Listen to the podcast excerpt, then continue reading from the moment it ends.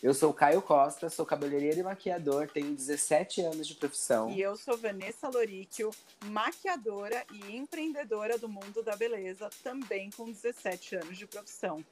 Toda semana a gente vai colocar episódios aqui pertinentes ao mundo da beleza. Então vem bater esse papo com a gente. Fica ligado que agora vai começar um novo episódio.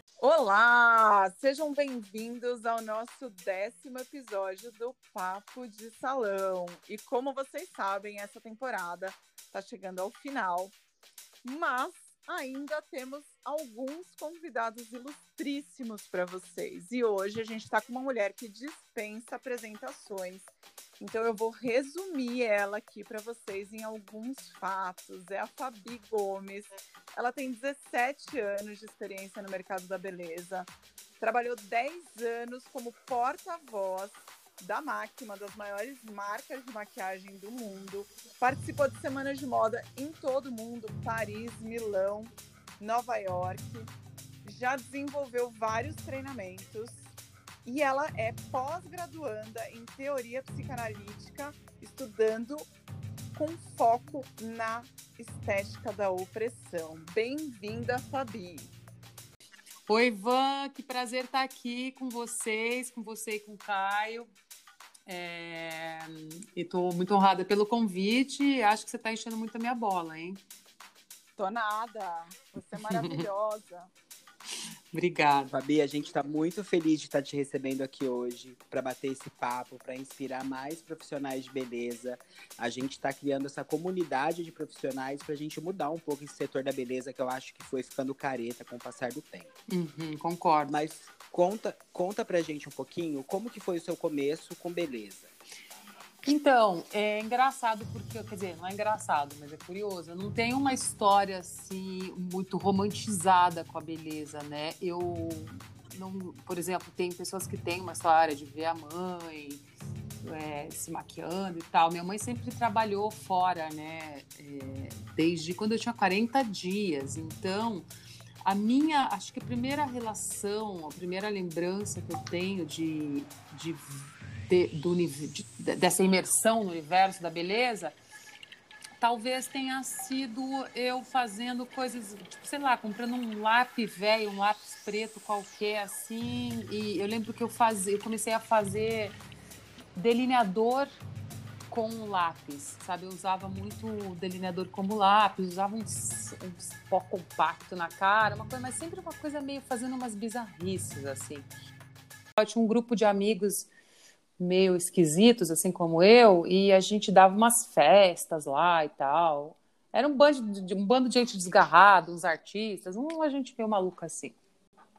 E é, umas festas temáticas, e aí a gente tinha uma amiga minha que a gente era, na época, chamava Dor, dessas, Dor é porta, né, enfim mais Geldor, sabe? A gente ficava recebendo os convidados ali, uma espécie de hostess, assim. E aí eu e ela, a gente meio que competia uma com a outra para ver quem tombava mais, sabe? Na, na...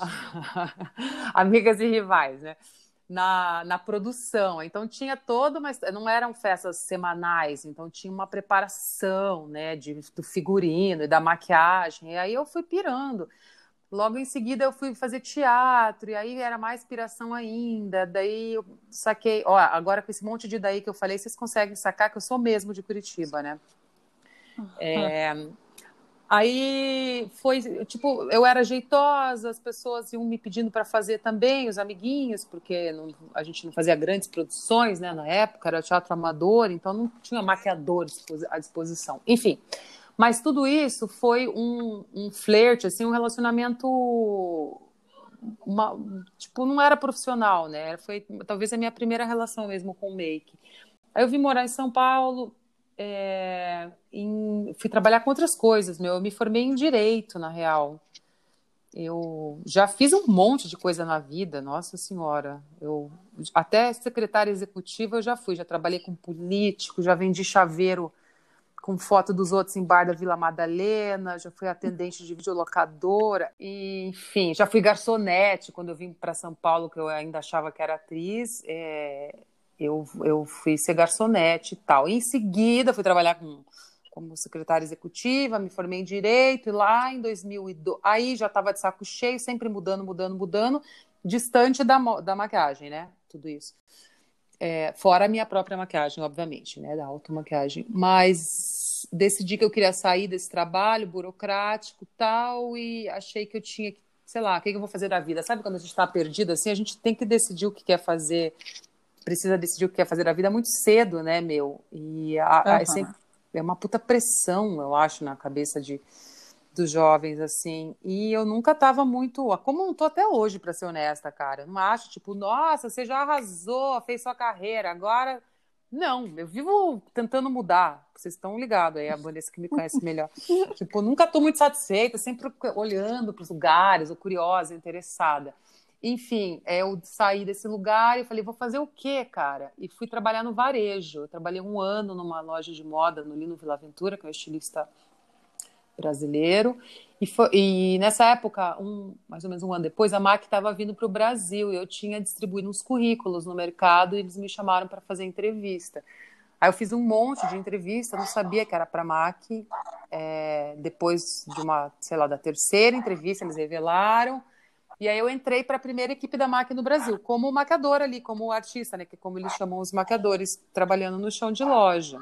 Enfim, entrei e em seguida, isso foi em novembro de 2002, e em 2003 eu já estava fazendo São Paulo Fashion Week como maquiadora, tipo, ou seja, eu saí da loja, não ficava só na loja, e aí meu olho foi brilhando, né? Eu fui curtindo, porque eu podia fazer tudo que eu amo, me expressar artisticamente, trocar uma ideinha, que como vocês já perceberam, é uma coisa que eu curto.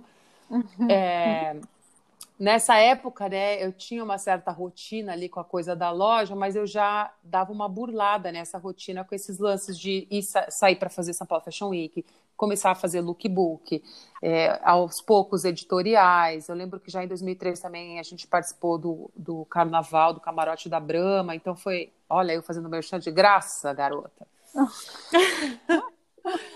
então foi, fui caminhando nisso. É, depois de uns dois anos, eu acho que o Cabral me convidou para começar a fazer, para participar da equipe de maquiagem da ópera. Aí eu tive, já foi um, um terceiro, digamos, um uma terceira área da maquiagem que eu toquei, porque na loja era muito social, né? Assim, a, a beleza uhum. social. Aí fui para moda, né? Com desfile e editorial. E aí para o teatro, para ópera, com caracterização em 2000, eu estou agora dando uma resumida boa, tá? Em 2009, a Vanessa Rosan, que é minha, minha irmã amiga, ela saiu, ela era senior artist da MAC, ela era porta-voz, ela saiu para abrir a escola dela e para ir para outros projetos pessoais, e eu participei desse processo e entrei como porta-voz, como marcadora sênior da MAC, e aí foi quando mudou muito, assim, é, o que eu fazia, né? Porque além de fazer maquiagem, de executar, tinha essa, esse outro aspecto que é muito legal, que é de falar sobre beleza, né? Boa parte da minha vida dos últimos anos eu passei dando, dando entrevista, falando com jornalista ou, ou criando maquiagem para desfile ou para editorial. Quando você, principalmente para desfile, quando você cria uma maquiagem, você precisa descrever, né? Falar daquela maquiagem, como que ela foi criada, qual foi a inspiração, enfim. Mesmo que você não tenha tido inspiração, uhum. você precisa inventar uma na hora. Sim. É, então, eu fui para outros lugares. Eu comecei a trabalhar fora do Brasil. Em 2010, eu fui fazer minha primeira semana de moda na gringa, que foi Milão. Em seguida, já comecei a fazer Nova York, Londres, Paris. Paris foi a que eu mais fui a vida inteira, assim, de longe. E é a semana mais importante, a mais esperada. É o que fecha o calendário oficial da moda, né? Aí é, eu comecei também a dar muita a viajar pelo Brasil todo, fazendo o que a gente chama de Pro Tour, que é quando você vai para cidades. Na verdade, o Pro Tour eu fiz em toda a América Latina. É, você vai para uma cidade ou para um país e faz tudo que você pode fazer como porta-voz, né? Que é dar entrevista, é fazer editorial, dar aula para maquiadores, dar aula para um grupo especial de, de pessoas, enfim, hoje em dia de influenciadores ou clientes VIP, é, falar com a TV, esse tipo de coisa. É, e aí o, tra o trabalho foi para um outro lugar, né, cara? E aí conviver lado a lado, né? Roçar o braço em figurões da moda, assim, gente que se admira né, da área da maquiagem e, e, da moda em geral é tipo um negócio bem louco, é muito legal, né? E te, e te ensina demais, assim. Uhum. É. Fabi, hum. eu vou te interromper aqui e tá. vou voltar lá para o seu começo. Uhum. Você está falando agora dessa questão que assim, você chegou num, num patamar incrível, né? Que hoje você tem um super nome, todo mundo te conhece, você é super respeitada. Uhum. Mas lá no começo, uhum. a gente teve um episódio aqui que a gente falou sobre isso. A gente falou sobre o preconceito na área da beleza. E o uhum. preconceito, assim, das pessoas que trabalham na área da beleza. Uhum. Eu lembro que no meu começo, na loja também, eu sofri preconceito. E quando eu fui para salão, sofri outro tipo de preconceito. Você passou por isso? Você sentiu isso? Sofreu preconceito no seu começo? Muito machismo, né, cara? Uhum. Miso, misoginia. Sim, eu acho, para ser sincera, é que eu sofri muito é, não vou expor ninguém, porque, enfim, eu aprendi a ser elegante, não que eu tenha nascido elegante. É, no, eu já passei por situações horrorosas, cara. De, e aí, por exemplo, eu sou da área, mas eu tenho uma vida fora da beleza, né? Eu tenho os meus filhos, eu tenho meus amigos, que nem tem muitos deles que nem são da moda. Tem um bando de, tipo, tem amigo em todas as áreas que vocês possam imaginar, cara. Desde a quebrada até o intelectual fudidão e e gente da beleza. A Vanessa Rosama é tipo, minha grande amiga e irmã. Mas eu não, não. Isso não é a minha vida, a beleza. Calhou de Vanessa ser uma grande amiga minha, mas eu tenho poucos amigos da beleza, na real. E tudo isso para dizer que eu não fico no rolê só junto com essa galera e, e para tentar conseguir job e, e coisa e tal. Talvez seja uma coisa meio burra minha. Mas eu já sofri, tipo, então eu sempre fui muito ingênua para os lugares, assim, de tentar me aproximar é, de, verdadeiramente das pessoas e, com, e, cumprimentar. Uma coisa simples como dar oi, sabe? Chegar num, num, num ambiente, assim, num desfile, sei lá, e dar oi para as pessoas de boa, porque eu não conheço, quero conhecer. Oi, tô aqui, não sei. E eu nunca tive essa coisa, ah, é a maquiadora cena, era porta-voz. Quem me conhece sabe, tipo, ai, que grande bosta que você é. Não, sempre, tipo, fui de boa, cara. E já aconteceu da pessoa, tipo, uma, uma cena que eu lembro claramente, assim, um maquiador fudidaço me medir das, da cabeça, dos pés à cabeça, assim, ó, uma cena de novela, juro. Eu perguntei, oi, fulano, tudo bem? Dele me olhar, medir lentamente e falar, melhor agora que eu te vi. Desse uhum. jeito. Bobagem, sabe? Ou de ouvir que a gente não sabe maquiar, que mulher não é maquiadora, mulher não sabe uhum. maquiar. E o que eu ia dizer no começo é que eu acho que isso mudou bastante, que hoje em dia tem bem pouco espaço para esse tipo de manifestação, porque as pessoas estão muito atentas, né? E são pautas uhum. muito atuais, né? A, a, a, tem um movimento forte do feminismo rolando agora e tal, assim como tem do antirracismo. É, mas eu ainda saco que tem muito trabalho para ser feito, sabe, cara? Tipo, tem gente que ainda trabalha aí na, no subterrâneo, fingindo que, ah, tudo bem, mas que, ai, não, não, não. Então a gente ainda tem uhum. bastante campo pela frente de batalha, eu acho, para se firmar. E o curioso, eu sei que eu falo muito, gente, desculpa, é que muitas das marcador, dos marcadores mais respeitados do mundo, das, das pessoas que marcam, são mulheres, né, cara? Uhum. Assim, na, na gringa principalmente. Aqui no Brasil, aos poucos, as mulheres foram aparecendo, mas eu sinto que a gente sempre tem que lutar mais para se manter no lugar, sabe? Sim. É como se, se, a qualquer momento você pudesse perder aquilo ali. Eu tô cagando, para ser uhum. sincero. É, eu, é muito interessante você falar, é, principalmente uma pessoa na sua posição, é colocar isso porque é um movimento que, que eu também acho que está extinto no Brasil. Eu acho cafona isso. Eu acho que você não pode é, menosprezar o trabalho de uma mulher. Eu acho que a gente tem que medir as pessoas pela qualidade técnica, né? E o fato de ser mulher ou não não interfere muito. Apesar de ter pessoas com esse pensamento antigo, que eu chamo de pensamento dos anos 80. 80, 90, né? Ainda age, é, ainda age com esse tipo de preconceito. Ainda, e inclusive em ambiente de salão, né? Eu não sei se você já trabalhou em salão, mas em salão a gente ainda tem algumas pessoas que pensam dessa forma, mas a gente vai conseguir mudar, Fabi. A gente vai conseguir mudar. Eu nunca trabalhei Ai, em salão.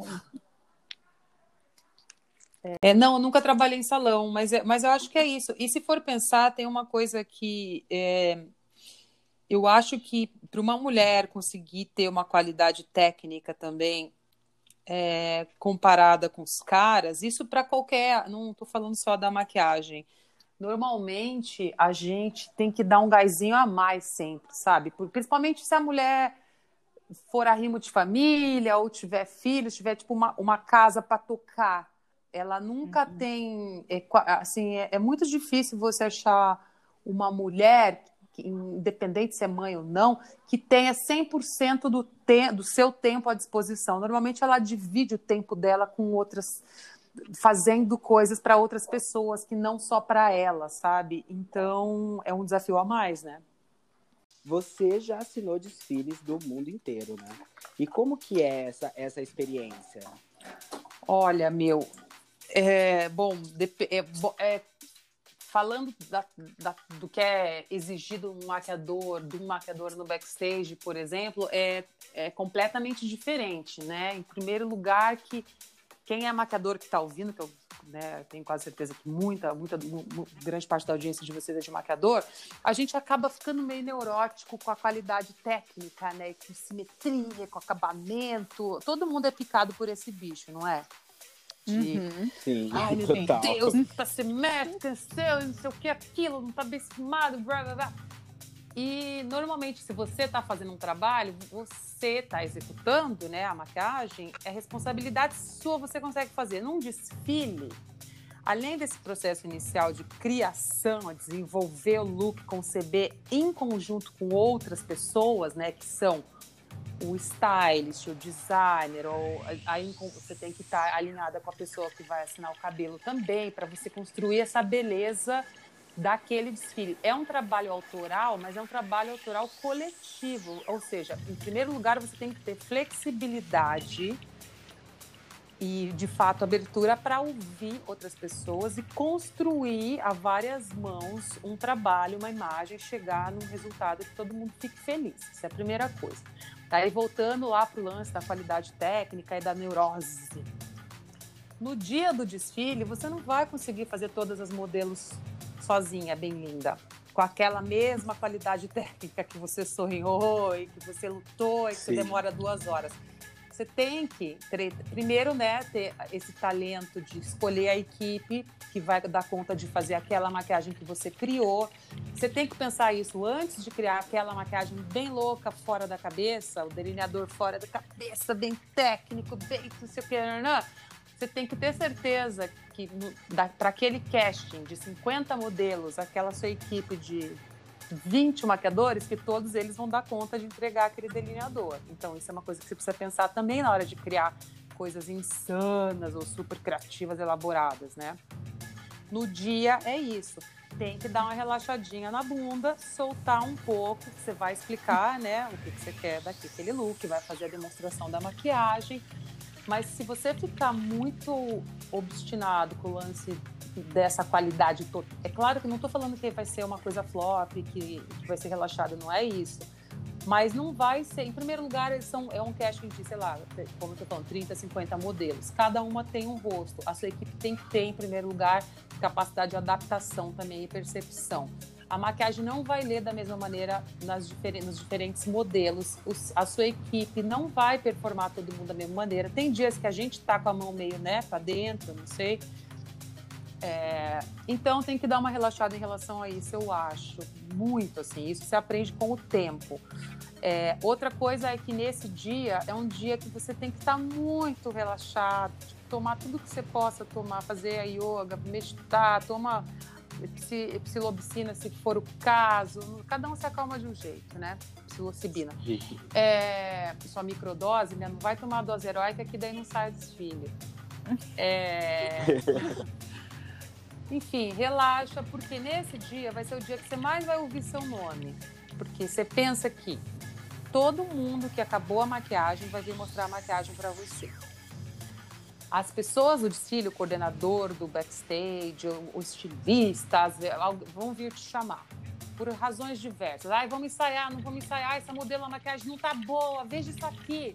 Não foi isso que a gente. Depende da equipe, entendeu? Tem equipes que são super tranquilas, tem equipe que as pessoas são mais inseguras e vem, tipo, não foi isso que a gente combinou, as maquiagens estão erradas. Ou, ou, aí vem a imprensa, quer conversar sobre a beleza, ou seja, é uma, um monte de coisa acontecendo, velho. E se você. Ao mesmo ao tempo, mesmo e tempo. nem sempre em português, né, Fabi? É, nem sempre em português, tem mais essa para chupar, né? Que é de uva. É, se, for em outra, se for em outra língua, e mais uma razão para você. Eu já assinei desfiles que as pessoas para quem eu estava demonstrando a maquiagem, explicando o que eu queria, eram parceiros meus da máquina, assim, outros senior artists, pessoas que maquiam melhor que eu, muitas vezes, cara.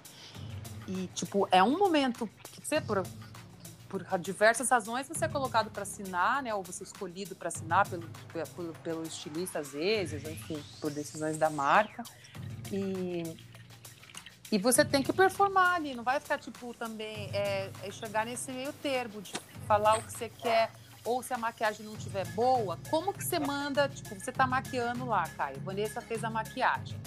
Ela não acertou Sim. naquele dia porque, sei lá, tá preocupada com alguma coisa, bebeu muito na noite anterior, é só um, um dia ruim para ela. Você vai deixar a maquiagem passar ou você vai falar para ela, Van, aqui você precisa mexer, olha, aqui não, tá vendo que aqui não sei o que, não sei o que?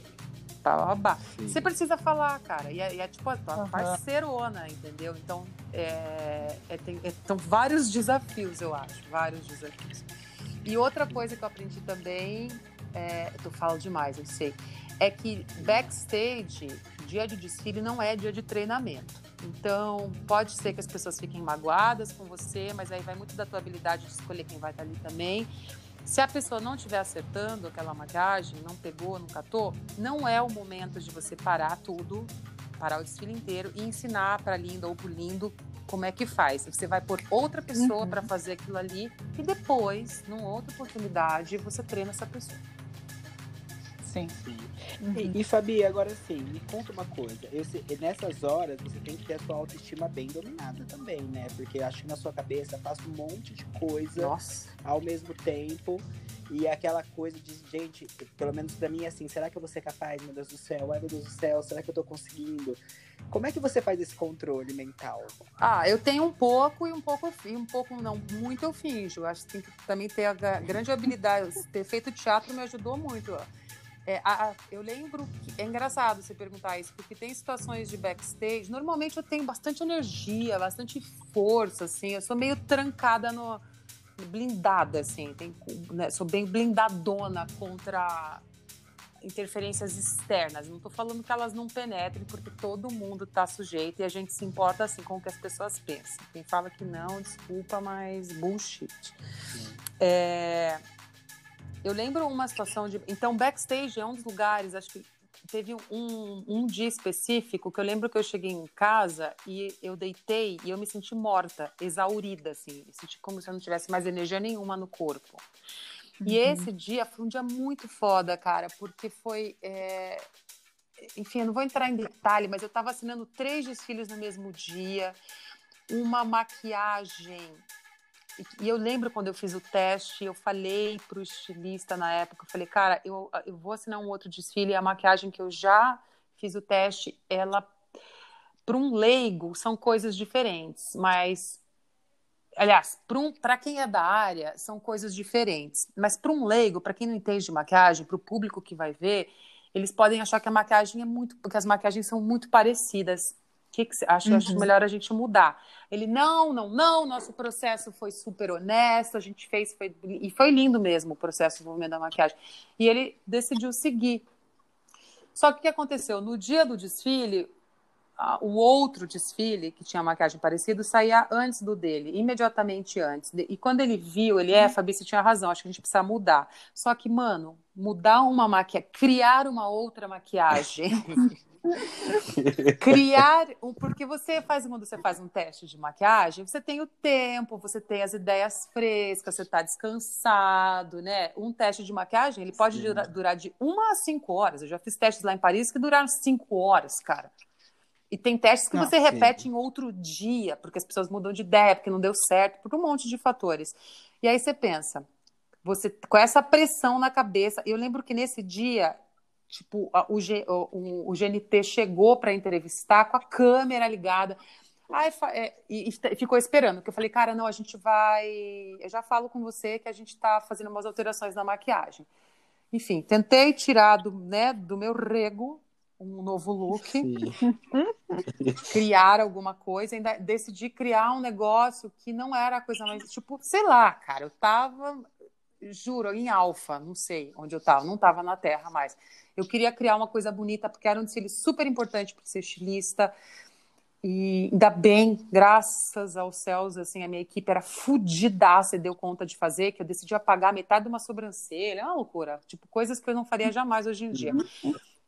E eu lembro que eu estava praticamente morta, assim, moribunda, quando saiu, quando a gente decidiu onde ia chegar, que o estilista aprovou, o stylist aprovou, sim, vamos seguir com essa.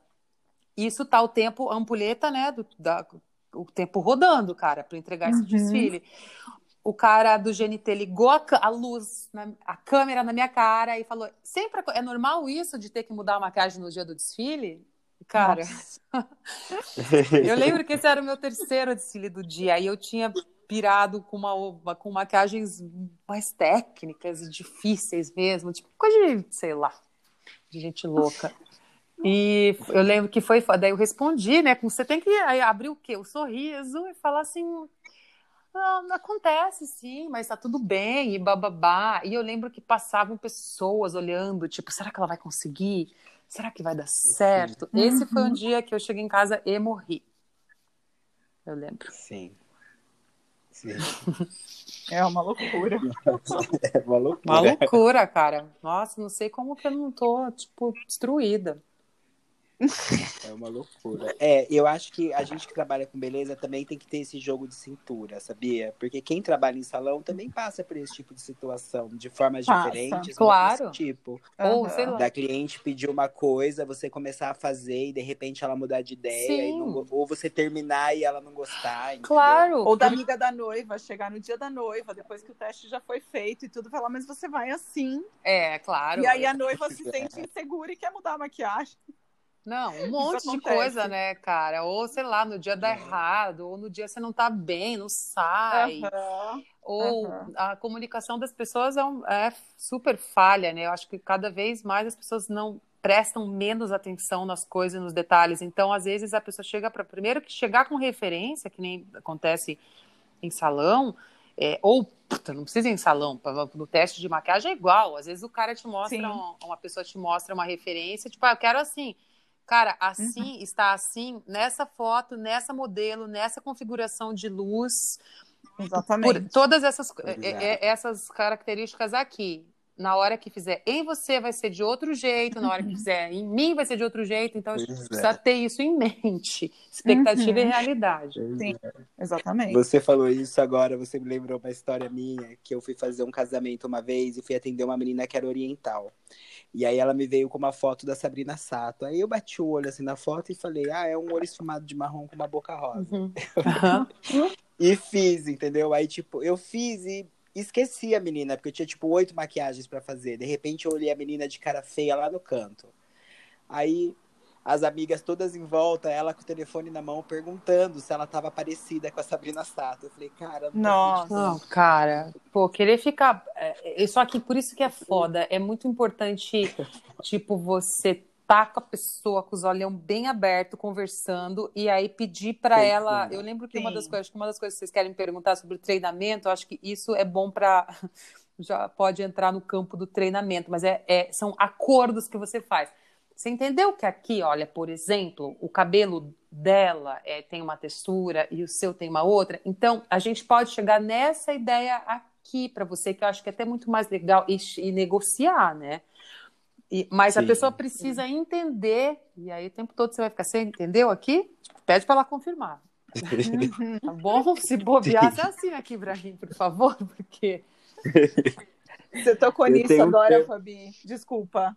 Quem, Caio, Pode falar, Não, é, Pode falar, isso agora. E assim, a gente tem aqui no, no, podcast desde o primeiro dia, desde o primeiro episódio, a gente fala muito, muito, muito sobre é, educação, sobre como é importante a pessoa se educar sempre, uhum. é, ir atrás de estudo, estudar, se atualizar.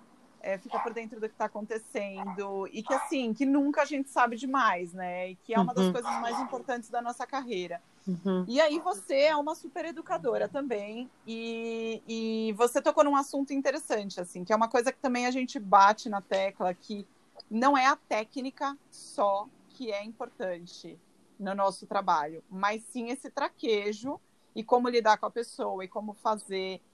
E aí eu queria saber de você, assim, você é uma artista, você é uma pedagoga, né? Porque você ensina. E como que é fazer a junção disso e passar isso para as pessoas e ensinar como a pessoa tem que lidar com uma outra pessoa? Quer dizer, a gente entra numa área que envolve várias, é uma área multidisciplinar aí, né? Sim, é marcador, principalmente marcador que educa, né? Ele tem que é, tocar em vários pontos aí.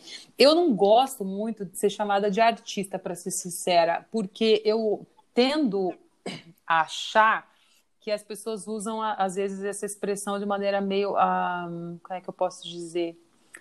Para se sobrepor ao outro, sabe? Do tipo, eu sou artista, então eu tenho sentimentos especiais e nobres, eu vejo coisas e sei fazer coisas que você não sabe. Ah, sinto isso muitas vezes, trabalhando com isso. Então, eu acho que eu sou uma executora, de vez em quando eu tenho boas ideias, às vezes eu tenho ideias desastrosas, é, eu lembro que uma vez conversando com um amigo meu, que é marcador também, lá da gringa, a gente estava falando um negócio que eu achei muito legal, é que tem, os marcadores têm diferentes características, né, cara? Tem os que são mais técnicos e que, que conseguem executar essas, esses elementos técnicos da maquiagem muito rapidamente e com muita precisão.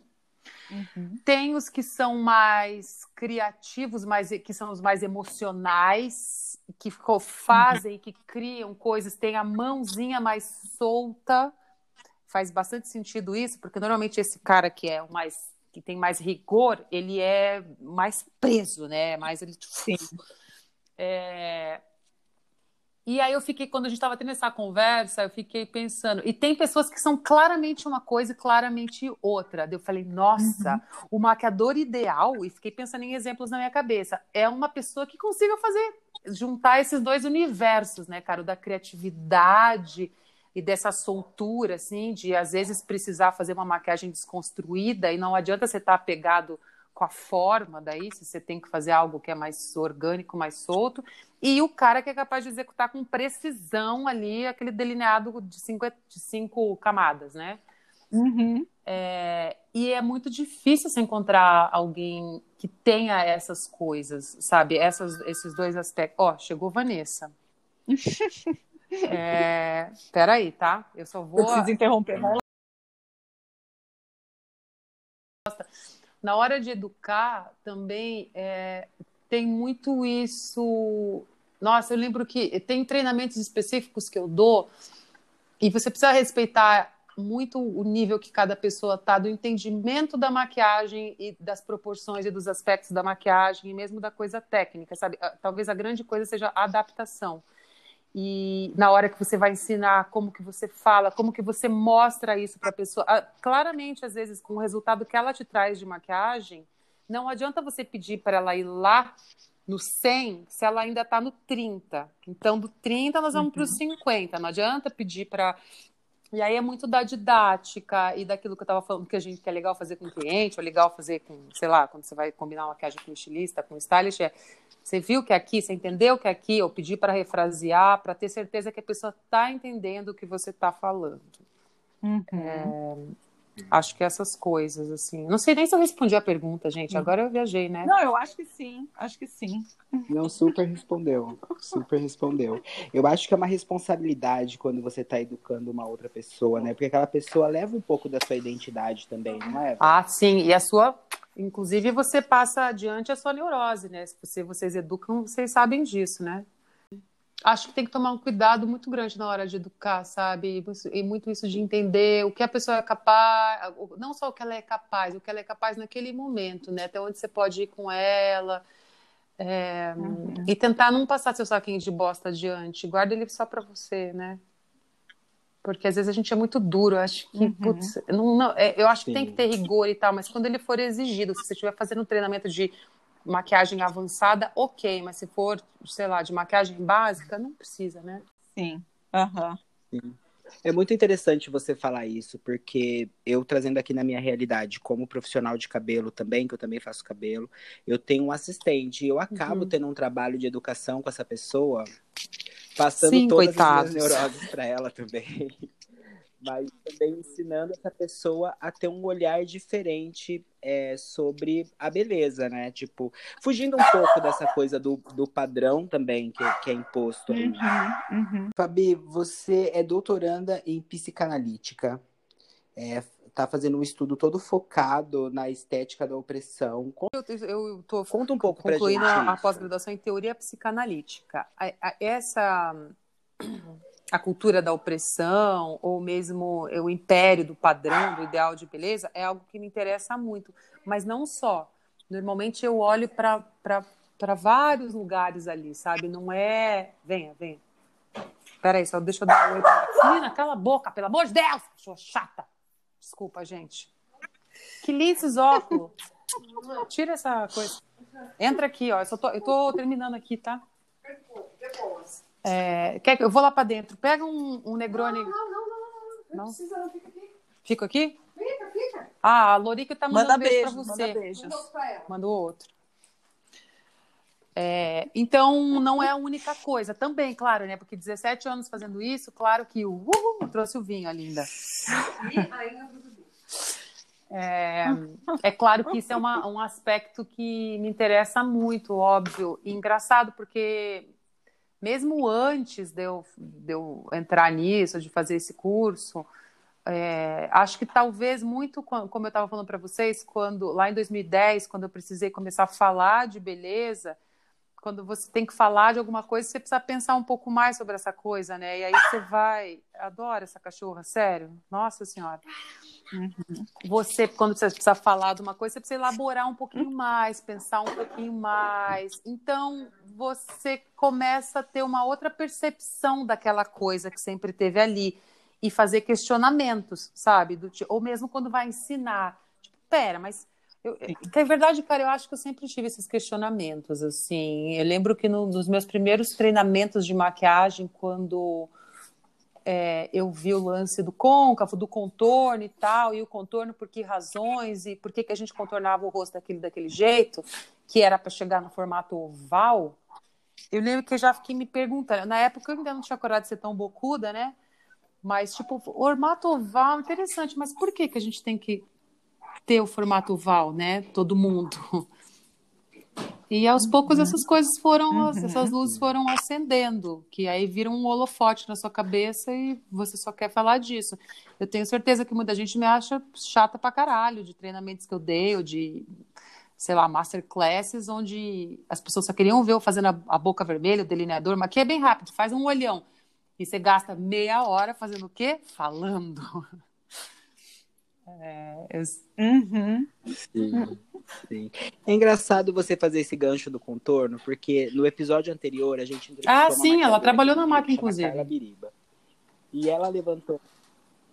Sim, e ela é maravilhosa. Ela levantou uma questão e eu quero ver se você concorda nesse ponto com ela. Ela acha que a gente começou a usar muito contorno por conta dos maquiadores homens que precisavam aprenderam a maquiar se maquiando e para ficar com o rosto mais feminino, eles precisavam usar muito produto. Não Você acha que tem um sei, ver é, eu acho que também? pode ser um aspecto, mas é, essa técnica do contorno e iluminação ela já existe há muito tempo, né? E ela, na verdade, é, essa Uhum. maquiagem mais dramática ou exagerada, contornada, ela foi pensada para o palco a princípio, né? Não foi, por exemplo, não sei nem se foram os Sim. caras e nem tem muita gente que acha que as Kardashians trouxeram isso. Mas não, é para criar dimensão para um palco distante, onde a luz artificial chapa ali, e na época nem luz mais, ou a luz do sol, mas a coisa da distância, para você criar expressão para esse rosto, criar dimensão. Por isso, co- contornar, quebrar, enfatizar, aumentar né, as proporções. Eu acho que vem um pouco daí, acho que o que a Carla falou também, sim, tem, te- é, faz sentido, é uma série de fatores, eu diria. É uma verdade, é técnica, uma de, técnica de desenho, de luz e desenho, né? sombra, Eu né? também- De luz, eu- basicamente é luz e sombra. É, eu dou aula também E quando eu dou aula de, de, de contorno, que fatalmente a gente tem que dar aula de contorno, porque a pessoa pode um dia trabalhar claro. num lugar onde ela tenha que fazer contorno. E, e, a gente precisa ensinar, e eu falo muito sobre isso, eu falo muito sobre essa questão de ser uma técnica de desenho para quando você precisa dar volume uhum. para o rosto, que é isso que você falou, né? uhum. Você que trabalhou na uhum. ópera, né? Você sabe bem como, como utilizar E engraçado você falar isso, enfim. porque eu, eu, eu, eu, eu lancei um curso de automaquiagem e eu fiquei muito pensando se eu fazia ou não o módulo de contorno ilumina, de iluminação, mas contorno eu fiquei, caralho, caralho, caralho, meu Deus, meu Deus. Eu falei, cara, tem gente que quer fazer, e aí eu não vou ser, sabe? Não cabe a mim. Eu posso falar, eu sempre falo exatamente isso que você disse, Ivan. Por que, que se faz? Qual que é o efeito disso? quem que precisa, se precisa, que na verdade ninguém precisa. Tem ambientes que pedem, como o palco, uhum. por exemplo. O vídeo às vezes dá uma, uma chapada, daí é legal você fazer para criar é, para criar esses contrastes e dimensão. Uma, pra, e tirar um pouco desse lugar também, que senão a gente acaba virando meio chato também, sabe? Eu acho que eu já fui bem chata é, em relação a isso. Hoje em dia eu relaxei um pouco. Acho que tem maneiras de você falar com as pessoas a respeito sem julgar de maneira exagerada, sabe? Que tem gente que ama mesmo e tipo, ah, não tô nem aí que você não gosta, uhum. querida, faz, quebra. Qual é a dica que você dá para quem está começando ou quem já caiu na zona do conforto, tá ali meio sem saber para onde ir? Qual é a sua dica? É uma, é uma dica minha, obviamente, tá? Enfim, às vezes a pessoa tem outras pessoas que ela admira, mas eu, eu não sou muito a favor e nem dou esse tipo de conselho de que você fique apenas imerso no universo da maquiagem e da beleza. Acho que uma das coisas mais legais que te abre é você olhar para para outros universos, para outras áreas, não ficar também só no Instagramzão velho ali achando que o mundo está no Instagram, porque o mundo não está no Instagram.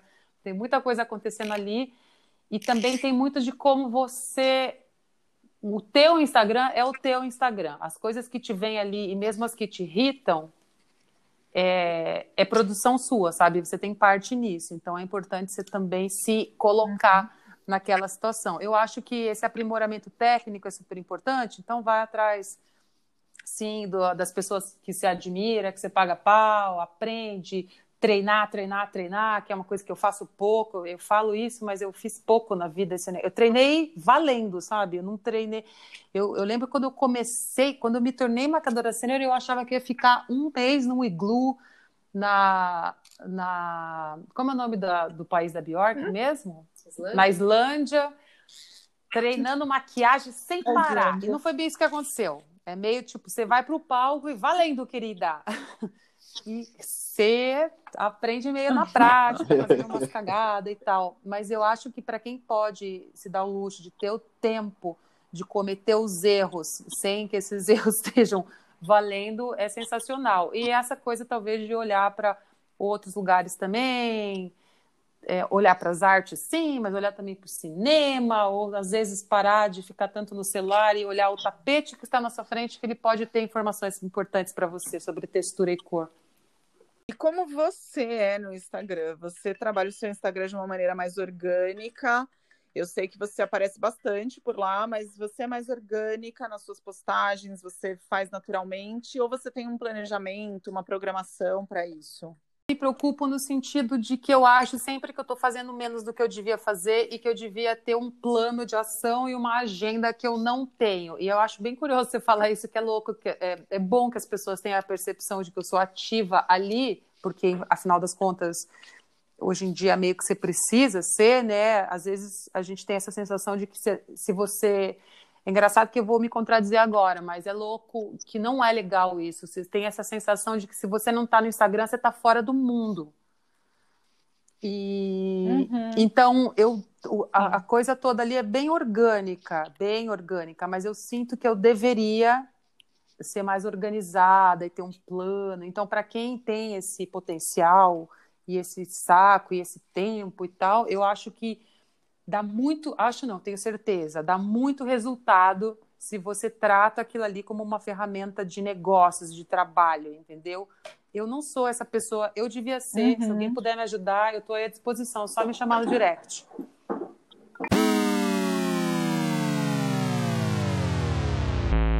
Fabi, agora chegou a hora do nosso quadro, onde a gente pede para que você indique três perfis de Instagram que você acha que é importante para a pessoa se inspirar. Vamos lá. Eu vou indicar essa pessoa que está aqui na minha frente, que acho que falando de beleza e inteligência, elegância, que mais, hein? Graça, ah, sabedoria. Não, essa aqui é foda mesmo, sério. Vanessa Rosan. Não é puxação de saco, cara. Não é. é um... A gente fala todo dia isso uma com a outra. é verdade, é verdade. É, falando desse lance da produção de Instagram e tal, tem duas meninas que toda vez que eu vejo eu fico louca pensando, meu Deus, cara, elas são geniais e, e elas não são nem maquiadoras nem nada, mas eu acho sensacional para quem quer se inspirar, assim, ter ideias para produzir conteúdo e tal que chama Two Lost Kids. Tomar cuidado para quando for. Eh, depois eu posso. É, é T, W, O, L, O, S de sapo, T de tatu, K de que bom, I de igreja, D de Deus, S de sapo. É, tem que tomar cuidado para não ficar ansioso vendo o que elas produzem, que você pode se achar um bosta às vezes. Meu Deus céu! Como que elas fazem isso? Mas às vezes você tem boas ideias dali. E eu gosto sempre, é, a graça e o humor é um negócio que sempre me ajuda muito na vida. Então, é sempre bom ter um Instagram por perto que te faça rir. É, eu passei a boa parte da quarentena, quarentena morrendo de rir com o Pedroca Pedroca que é um ator que criou vários personagens e eu morro de rir com ele. Eu não estou dando só dica de Instagrams produtivos nesse sentido da, da produção total.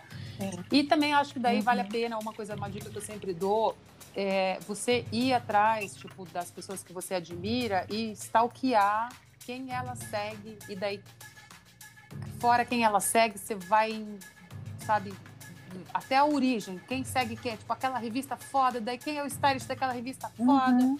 e vai, vai, vai, porque aí você vai chegar num lugar, porque às vezes inusitado, bom, curioso, te leva para outros lugares. Uh, tem algumas revistas que eu curto muito seguir. Não, eu, hoje em dia eu fico pouco no Instagram, então não tenho muito stalkeado, mas a Purple Magazine é sempre tem um conteúdo muito bom. É, vale a pena não só ver, mas ler também o que eles publicam. Agora me fala três tendências que você acha que surgem em 2021. O que, que, vai acontecer? Eu vou falar um negócio meio óbvio, lugar comum, mas é talvez a gente volte a usar mais do que nunca os olhões, o olho esfumado, para quem ama maquiagem. Eu engraçado, porque eu tenho usado mais alinhador do que o normal, voltei a usar. E aí talvez a gente possa explorar isso, seria uhum. uma boa ideia. Você pediu três, eu ia falar de sobrancelha também, mas eu já acho que peles que durem, sabe? E aí não é só, talvez uma tendência da indústria, tá ligado? É que as marcas estão meio que num, numa corrida aí para conseguir produzir essas peles com durabilidade que não transfiram, porque eu acho que a gente não vai usar máscara só nesse momento da vida, talvez para todo sempre, né? Já que não transfiram e que não demasquem, né? Exato. Porque... Exato. é. Exato. E o que você acha que cai em 2021, assim, que vai sair de moda, que vai ficar fora do tom, que a gente pode falar que vai ser cafona? Eu acho que cai, eu sinto que vem caindo, é bom.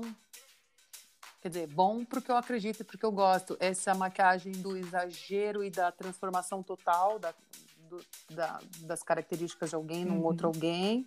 Eu sinto que mesmo quem, pessoas influenciadoras aí que usavam e eram pró esse tipo de estética, elas vêm reduzindo cada vez mais, então acho uma coisa boa. Arrasou. Foi incrível, Fabi. Arrasou. Maravilhoso. Foi incrível. Antes da gente encerrar, eu acho que é importante deixar aqui registrado Ai, para é. ouvirem o podcast Ai, que Meu Grito é Minha Vida que eu acho que tá Sim, muito que é incrível. Obrigada. muita A gente vai gravar informação. agora, inclusive, eu acho. Sim, e vem com muita isso. É, informação. mas vocês já é fizeram, muito tá aí. É o meu glitter acompanhar. Minha Vida. É, a gente fala de beleza e é mais, não só. É, e mais, e mais, e bem mais, e mais, e mais, e mais. A gente não se contenta só com beleza. May, muito obrigado por ter participado. Se você tiver algum tema que seja pertinente, você pode trazer pra Ai, que gente. a delícia. Vocês viram que eu gosto, as que eu sou boa de prosa, né? A gente fica horas aqui. Aí, boa sorte para editar. Sim. Pode vir, a gente. Isso, a gente toma um Tá bom. drink e bate um papo sobre A gente só não fala mais, porque senão a gente não deixa o convidado responder. Porque eu e o Caio também a gente A gente vai. marca o próximo num bar, quando for possível. E aí faz, é, divide em três episódios, Sim. que acho que é um caminho também. É um ótimo Beijo caminho. para vocês. Fabi, Obrigada. viu? obrigado, um beijão. Um beijo para os ouvintes, Obrigada, tá? Fabi. Obrigada, gente. Ai, me sigam no Tchau, Instagram. Tchau, tchau. Isso, Fabi.gomes, isso. Vamos tá? deixar o arroba da Fabi. Um beijo, tchau. Gente, é isso. Muito obrigado por estarem com a gente em mais um episódio. Segue a gente lá no Instagram, arroba Papo de Salão Podcast. E até o próximo episódio. A gente espera vocês.